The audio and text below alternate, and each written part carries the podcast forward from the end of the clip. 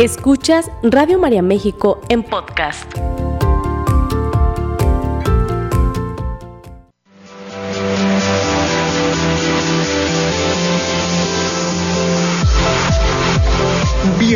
Al lugar en donde los retos son oportunidades para fortalecernos. Gimnasia Emocional, la revista radiofónica de salud mental, con sugerencias prácticas, entrevistas, temas de actualidad y los mejores ejercicios que desarrollan tu potencial para crecer y mejorar. Gimnasia Emocional, con el psicoterapeuta Marco Antonio Susán.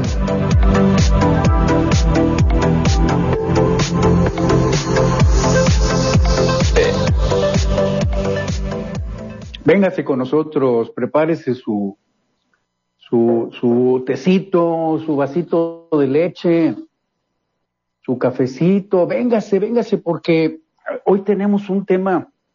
Ahorita estaba comentando con, con Rafa, gracias Rafa por tu servicio ahí en la cabina de la sede nacional de Radio María, comentando este tema, este tema tan,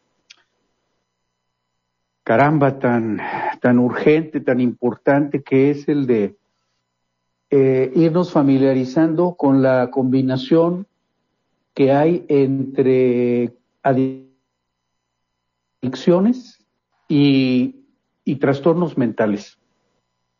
Hay una larga, una, una larga historia que separa estas dos situaciones. Eh, eh, tenemos, por ejemplo, actualmente, por lo menos en México, eh, creo que tenemos ahí un área, un área de, trabajo, un campo de acción muy importante eh, respecto a estos temas, porque en la actualidad, en la actualidad todavía no tenemos un sistema integrado, todavía no tenemos un sistema que integre de una manera eh, coherente, sólida, un programa de asistencia para pacientes que tengan, que estén viviendo con adicciones, con consumo de, sustancias, junto con un esquema asistencial también, un, un, plan, un programa de acompañamiento para personas que están viviendo con algún, algún trastorno mental. Ya no se diga, ese es otro tema también, el de los familiares, un plan de acompañamiento, un programa de, de vida que, que se puede ofrecer a los familiares de quienes viven con personas que, que eh, eh, tienen o, o, que viven con un trastorno mental y o una adicción a sustancias. Este es un tema, es un tema importantísimo, creo yo, de, de, salud pública en el área de la salud mental, porque fíjate que eh, hoy en día, aquí en México, aquí, aquí en México, tenemos una, un, una gran oportunidad de vincular estos, estos servicios. En la actualidad se hayan totalmente desvinculados. Es decir, las instituciones de salud mental normalmente eh, están necesitando, es decir, no tienen un área de trabajo sistemática con lo que se refiere a, las condiciones de, adicciones. Entonces, las instituciones de salud mental tienen que estar derivando o tienen que estar apoyándose en otras instancias o en otras instituciones para que sus pacientes que cursan con algún trastorno mental y que también tienen al, eh, cursan con, están activos en el consumo de sustancias, puedan también recibir apoyo en lo que se refiere al, al trastorno adictivo o a los comportamientos adictivos. Todavía no tenemos un sistema integrado, aún no tenemos un sistema integrado y mucho menos que abarque o que dé cuenta cabal del grave problema que tenemos actualmente eh, con el trastorno dual o patología dual, que no es otra cosa más que eh, la combinación de eh, un trastorno mental, ahorita te voy a hablar un poquito más de esto, con un trastorno adictivo. Normalmente vamos a encontrar, eh, repito, aquí en México, y especifico aquí en México porque, por ejemplo, en España existe la, eh, la, la, Asociación Española de Patología Dual, que fundó el doctor Néstor Serman, y que, y entre otras, ¿verdad? así también podemos hablar de otras, de otras fundaciones que, que han estado trabajando con, con personas que viven con trastorno límite de la personalidad y así sucesivamente. Sin embargo, creo que aquí en México tenemos un área de oportunidad muy importante en, este sentido. Mira, todavía, todavía aquí en México nos manejamos con muchos prejuicios. Eh, yo diría que estamos en, un, en, un, en una estación previa a la toma de conciencia en ese sentido. Es decir, todavía eh, estamos en, el, en el momento o en esa etapa en donde hay muchos prejuicios para reconocer que vivimos con, alguna adicción. Todavía hay muchos prejuicios. Eh, es que, por ejemplo, del tipo de que es que si, si, acepto que vivo con una adicción, entonces eh, pierdo valor como persona o pierdo dignidad y cosas por el estilo. Esto, eso se llaman prejuicios, se llaman prejuicios. Hay mucho miedo en ese sentido. Y al mismo tiempo de esos prejuicios hay una gran falta de información en, el campo de la salud mental respecto a la mecánica de, o, a cómo funcionan los procesos adictivos. Una gran ignorancia respecto a cuál es la naturaleza de los procesos adictivos. Fíjate, dice aquí en este capítulo, en este artículo excelente que, que, tengo frente a mí. Dice, la total ignorancia que las estrategias de salud mental eh, hacen de la patología de, la patología dual y la falta de especialistas en salud mental entrenados, formados en el diagnóstico y tratamiento adecuado de esta patología, lleva a discriminar a todas aquellas personas o aquellos pacientes agrava el síndrome de la puerta equivocada y aumenta la morbimortalidad. Aquí tenemos el, panorama, así con los pies bien puestos en la tierra. El que tengamos nosotros esta desvinculación entre nuestros, nuestras estrategias de, trabajo eh, con, pacientes que viven con un trastorno mental, por un lado, y por el otro, en nuestras estrategias de trabajo con pacientes que viven con una adicción, este, esta, esta total desvinculación o esta gran ignorancia respecto a que hay, hay cosas que, que van juntas, muchos pacientes, fíjate, eh, hay quienes decían que el 50% de las personas que vivían con adicción tenían algún trastorno mental. Luego aumentó y ahora, ahora los estudios dicen que es un 75%. Pero, pero, dice, se estima que más anteriormente que más del 50% de los pacientes de la red de salud mental presentaban una adicción. Sin embargo, esta cifra aumentó al 75%, el 75% en los trastornos mentales graves.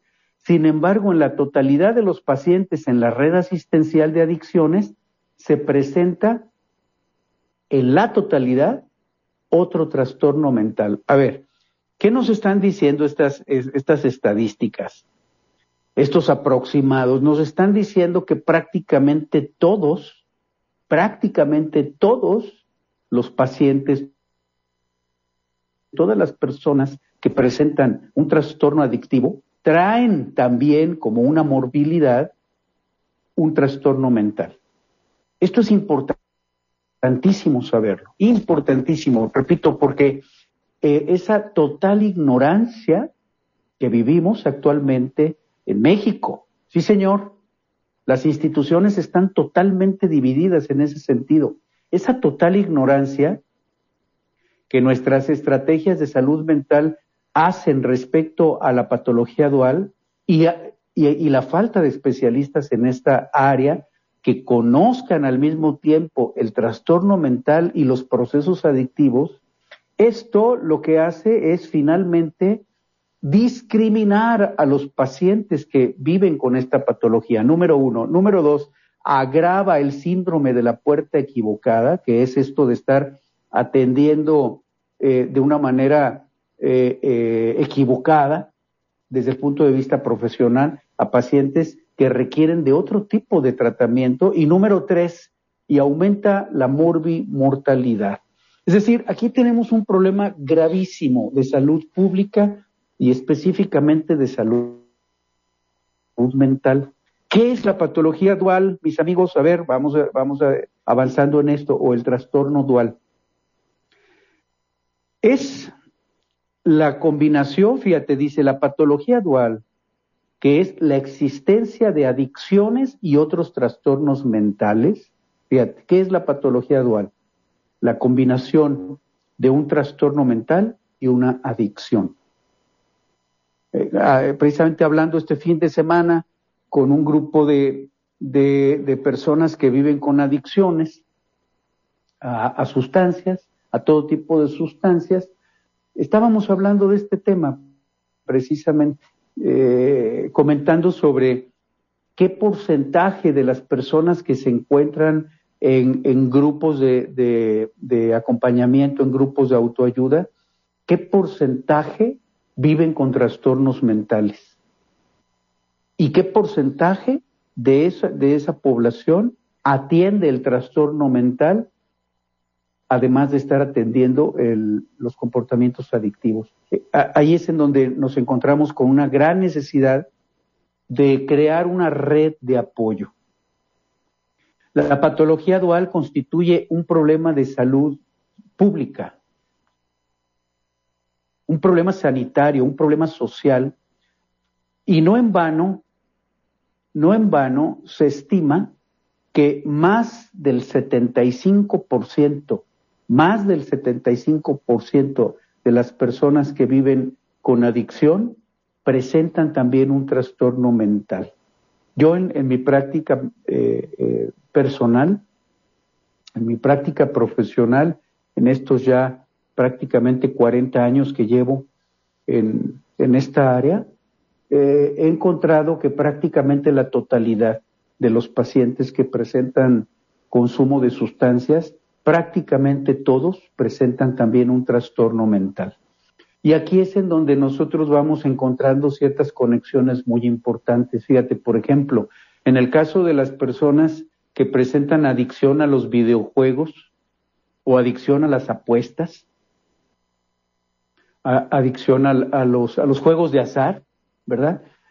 Eh, allí, junto con las adicciones a la pornografía, las adicciones, todo lo que son los comportamientos compulsivos respecto al sexo, eh, la masturbación compulsiva, etcétera, todos estos son pacientes, son personas que presentan ya desde muchos años atrás, a lo largo de su vida, una problemática en relación al control de impulsos. Son personas sumamente impulsivas.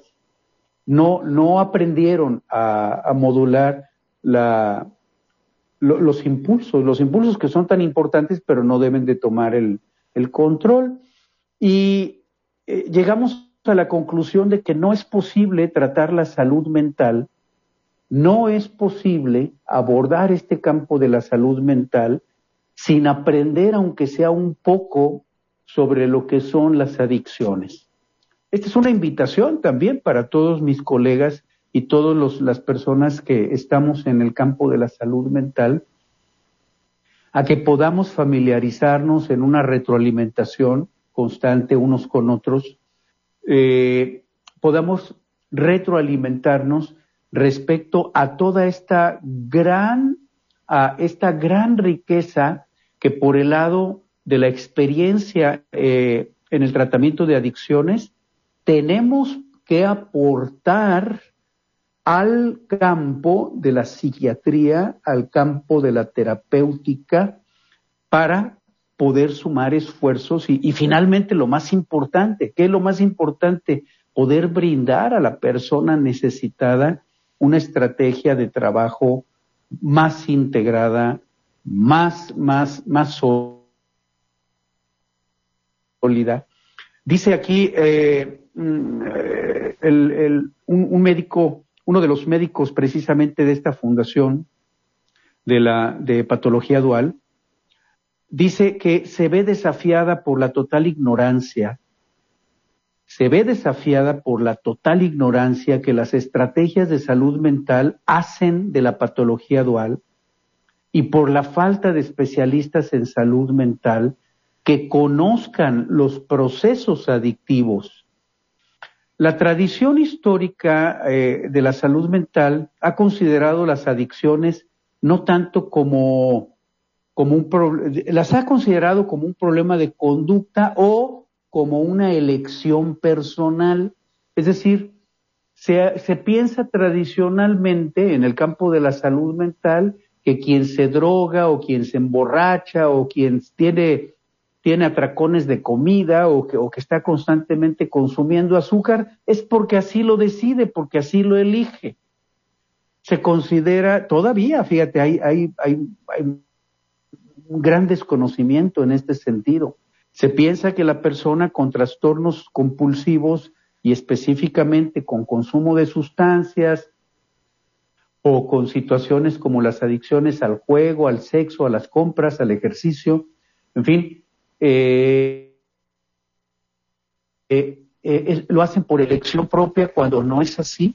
No es así. La persona que está encadenada a un comportamiento adictivo, ya sea de sustancias o de situaciones como las que acabo de nombrar, no lo hace por elección como tampoco la persona que se encuentra deprimida es porque elige estar deprimida y, que, y porque no le echa ganas.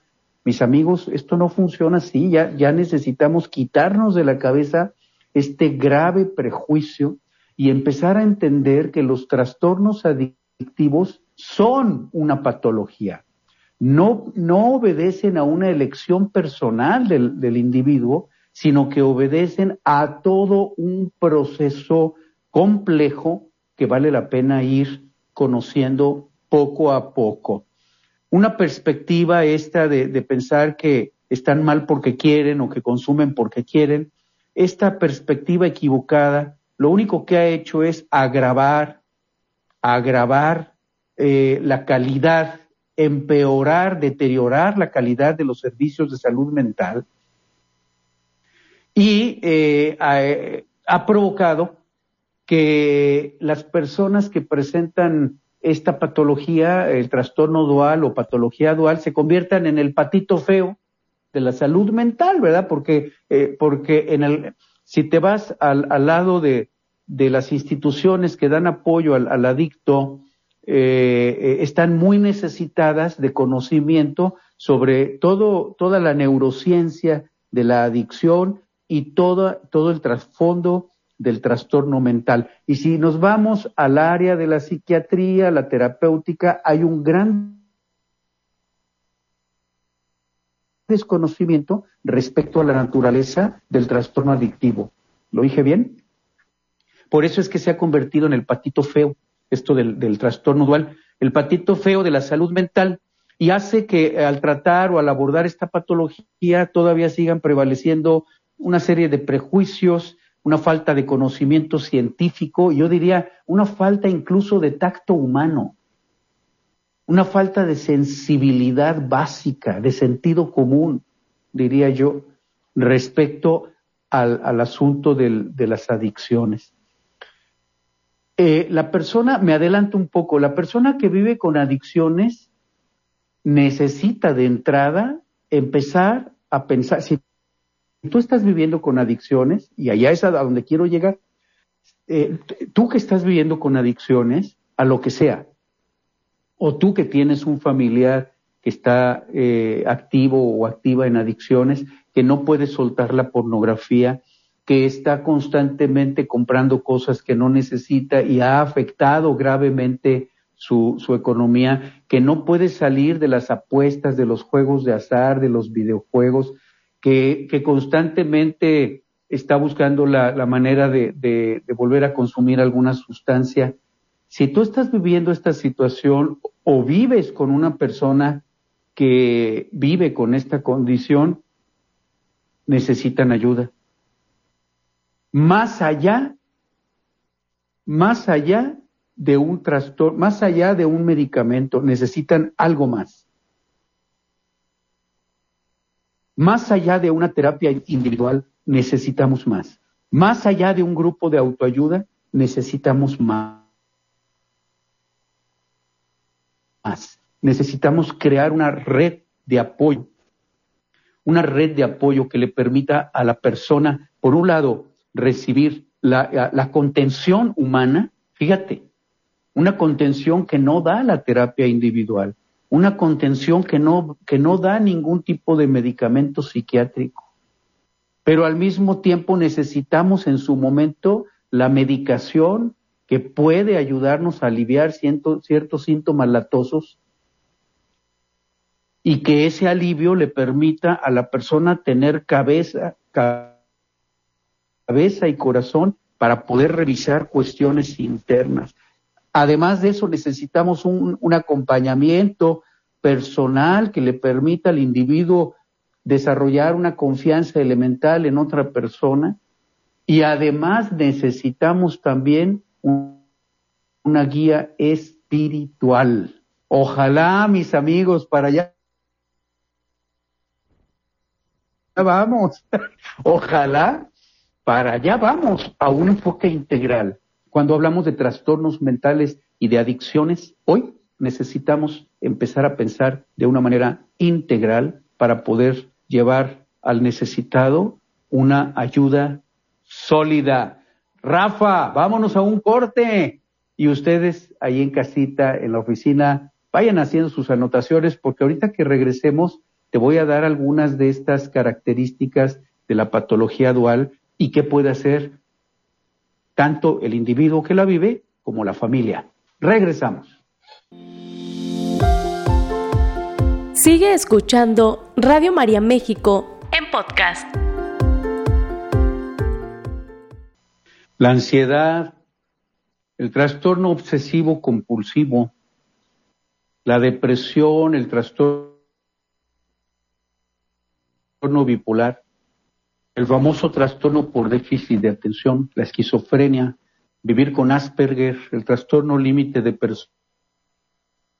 personalidad, otros trastornos comportamentales o rasgos patológicos de la personalidad, todas estas, todos estos eh, eh, síndromes, todos estos cuerpos de manifestaciones mentales, físicas, Fíjate, y espirituales. Ahí, hay un elemento muy interesante. También hemos visto que uno de los aspectos que se ha convertido en un área de oportunidad, cuando digo que hay una falta de conocimiento o una total ignorancia, es real al respecto. Sobre todo me refiero a un aspecto integrado. Hay una total desvinculación. Sin embargo, esta total desvinculación se convierte en un área de oportunidad, un campo virgen prácticamente.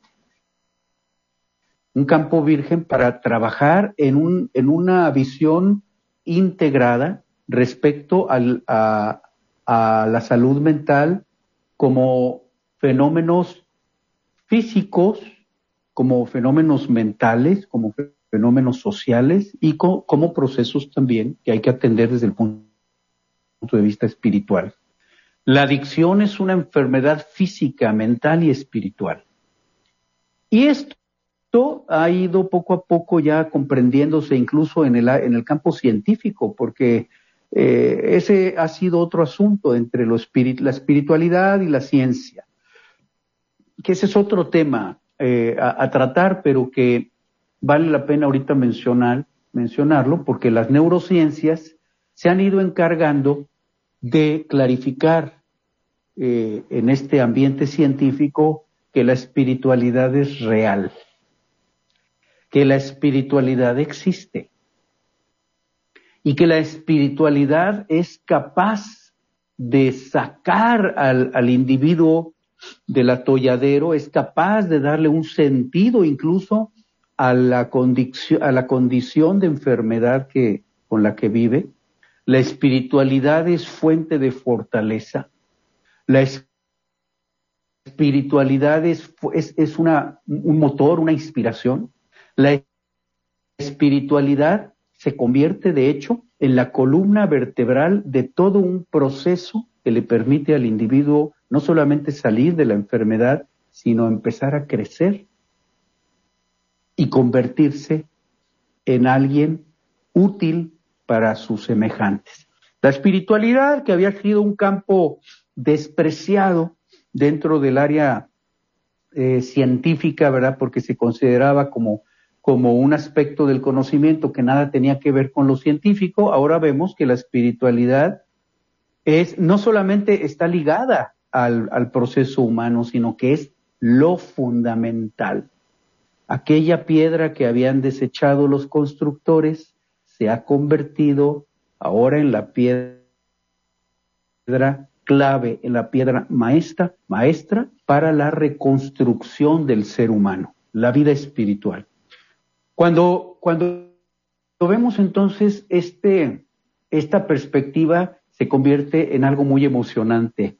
Desde mi punto de vista es un área increíblemente eh, motivadora. En lo personal a mí me, me impulsa muchísimo el, ir trabajando, en ir colaborando, aunque sea con un granito de arena, como es el estar tocando este tema con ustedes en este momento, ir colaborando para que podamos pasar de este, de esta fase en, en donde nos teníamos dudas de llamarle por su nombre, ¿verdad? A, lo que estábamos viviendo, si éramos ansiositos, ansiositas, o si éramos obsesivos, o si vivíamos con, con una adicción y no nos habíamos dado cuenta, o, o creíamos que vivir con, con, una adicción era, era algo que nos quitaba eh, respeto o dignidad, nada de eso, nada de eso, nada de eso. Hemos visto que todos los seres humanos vivimos con algo de esto y la invitación, la gimnasia emocional para el día de hoy es que nos demos permiso de ir abriendo la puerta de la conciencia. La conciencia, la conciencia radica en que nos, nos demos permiso de ver, de reconocer lo que estamos viviendo en nuestra casa, en nuestras familias. En el caso de las adicciones, Normalmente lo que vivimos en las familias, y esto lo hemos visto al paso de, los años de experiencia que tenemos trabajando con familias de adictos, lo que hemos visto es eh, el proceso de negación. En nuestras familias se consume alcohol, pero no se le llama alcoholismo. Se, se consume, eh, eh, se fuma, pero no se le llama tabaquismo. Se pasan horas y horas y horas en los videojuegos o en el porno, pero no se le llama adicción. Entonces, vivimos en algo que se llama negación. Vivimos en algo que se llama negación y ahorita la invitación es desde el lado de la familia, es a que podamos dar ese pasito y empezar a abrir los ojos a ver qué es lo que está sucediendo en nuestras casas. ¿Qué es lo que está sucediendo? Muchas veces nos hemos acostumbrado a, vivir en un ambiente de obsesión, de obsesividad. Me acuerdo de una señora que decía, es que yo desde pequeña me, acostumbré a ser sumamente limpia. Dice, pero ya luego que me casé y tuve mis hijos, me di cuenta que me había convertido en una mujer sumamente obsesiva. Otro hombre decía, yo crecí eh, eh, muy escrupuloso eh, con ciertas cosas, pero luego ya que me convertí en un hombre adulto y me casé, me convertí en un hombre lleno de celos. No podía dejar de vigilar a mi esposa, qué hacía, con quién hablaba, eh, a revisar su teléfono, a poner un detective privado para que la investigara. Otro, otro muchacho joven decía, cuando me gradué, cuando me gradué de la, de la carrera, me di cuenta que algo algo, algo, algo tenía yo y yo no lo había identificado. Me di cuenta que yo tenía ciertos comportamientos extraños, eh, por decirlo de alguna forma, pero luego me di cuenta que el manejo de mis emociones me resultaba muy difícil. Eh, alguien me dijo que yo pudiera tener alguna dificultad en el, en el control de los impulsos y me puse a trabajar con esto. Hoy en día tenemos jóvenes, eh, hombres y mujeres, de entre 20 hasta 50 años de edad o más que están cobrando conciencia del trastorno con el que viven. Si ese trastorno que yo tenía de, decía este hombre, de celos, pues era una celotipia, es un trastorno que yo debo de ponerle nombre, no, no para ponerme una etiqueta, sino para saber por lo menos en dónde estoy parado, en ciertos rasgos, ¿verdad? De, de, mi, de mi personalidad. Y ya de ahí empezar a tomar las medidas necesarias. Si yo sé que vivo con trastorno obsesivo compulsivo, si yo sé que vivo, por ejemplo, en el caso del alcohol, es, es común que que el, trastorno que prevalece eh, en, muchas de, las personas que viven con este consumo de alcohol sea la depresión. Porque el alcohol tiene un efecto inicial que es euforizante, entonces levanta el, estado de ánimo de aquella persona que normalmente maneja un estado de ánimo bajo, lo levanta durante un ratito, pero luego lo deja caer en picada y está más intolerante, más impaciente, más negativo, más irritable, con más dificultades y eso lo hace volver a anhelar otra nueva dosis de alcohol y así sucesivamente. Las adicciones son procesos que llevan, eh, ahorita te hablaría de dos, dos características. La primera es, eh, se genera tolerancia a la sustancia y la segunda es se genera abstinencia. Son dos fenómenos que, se presentan en las adicciones. Tolerancia quiere decir que la persona antes consumía al principio una cantidad de aquella sustancia, pero luego necesitó más. Antes era eh, la, copa para decir salud y ya, pero ya ahora lleva su botella a las reuniones o más botellas. Es decir, aumentó el consumo. Antes era un, cigarro y ahora ya eh, compra la cajetilla. Antes era eh, una dosis de azúcar y ahora compra la caja completa de galletas de chocolate y así sucesivamente. Antes era una cantidad y la persona va necesitando más de aquella sustancia o de, o de aquella circunstancia. Empezó apostando poquito con un juego de azar y después terminó eh, prácticamente empeñando toda su vida y toda la mayor parte de las horas del día en apostar. Al grado en el que empezó luego a, vender objetos de, de ahí mismo de la familia o a pedir prestado para seguir apostando. Este tipo de cosas las vivimos eh, eh, en casa y muchas veces no les llamamos por su nombre me decía una señora, pues sí, eh, estoy descubriendo que yo tengo este problema con las apuestas. Yo no sabía que tenía este problema con las apuestas, Marco, me dice esta señora, pero sí, parece que sí lo tengo. Y si es así, bueno, pues necesito primero llamarle por su nombre para saber en dónde estoy parada y actuar en consecuencia, aprender a ser consecuentes con la necesidad eh, emocional que, vamos teniendo, ¿verdad? Yo diría primero buscar ayuda. Eh, entonces, hay un proceso, dijimos, de tolerancia que quiere decir que la persona necesita más. Más sustancia, más horas de exposición a esa situación. ¿Cómo se le llamó este proceso? Tolerancia. Y número dos, abstinencia.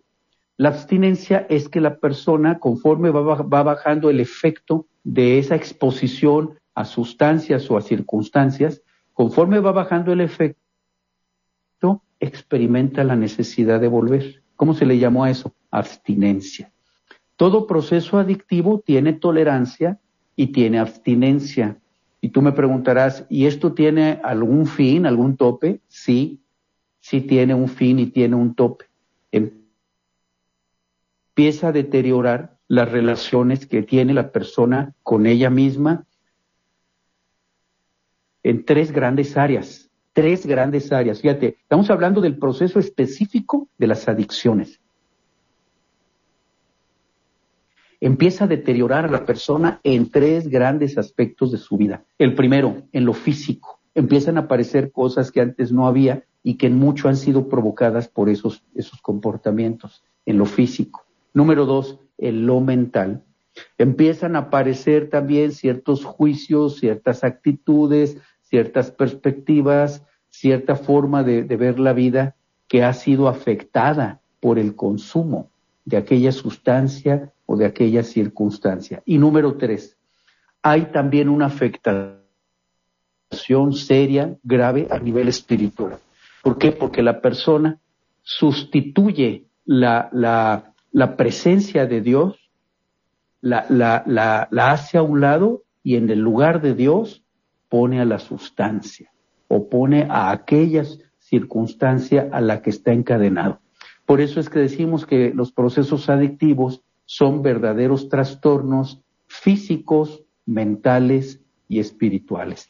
Mis amigos, el día de hoy vamos a tomarnos de la mano de la Virgen María y le vamos a decir, Madre Santísima, que vayamos creciendo en la conciencia de esta condición con la que vivimos como seres humanos. Que el día de hoy tengamos el valor, ese coraje que nos permita buscar ayuda, que nos permita darnos cuenta de cuáles son esas áreas de nuestra vida o en nuestra familia en las que necesitamos poner atención. Y que una vez que nos demos a la tarea de dar este paso, podamos ser obedientes a la orientación que se nos va proporcionando.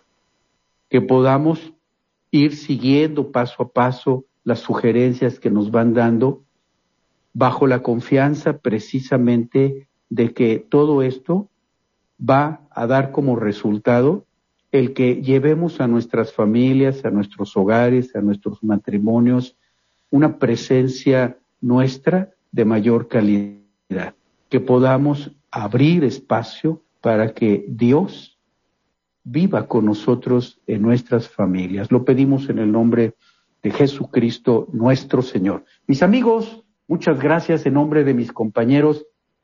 Gracias, gracias por, por habernos acompañado una vez más. Te invitamos a que te comuniques ya ahorita en este momento para que te indiquen las cuentas en donde puedes regalarle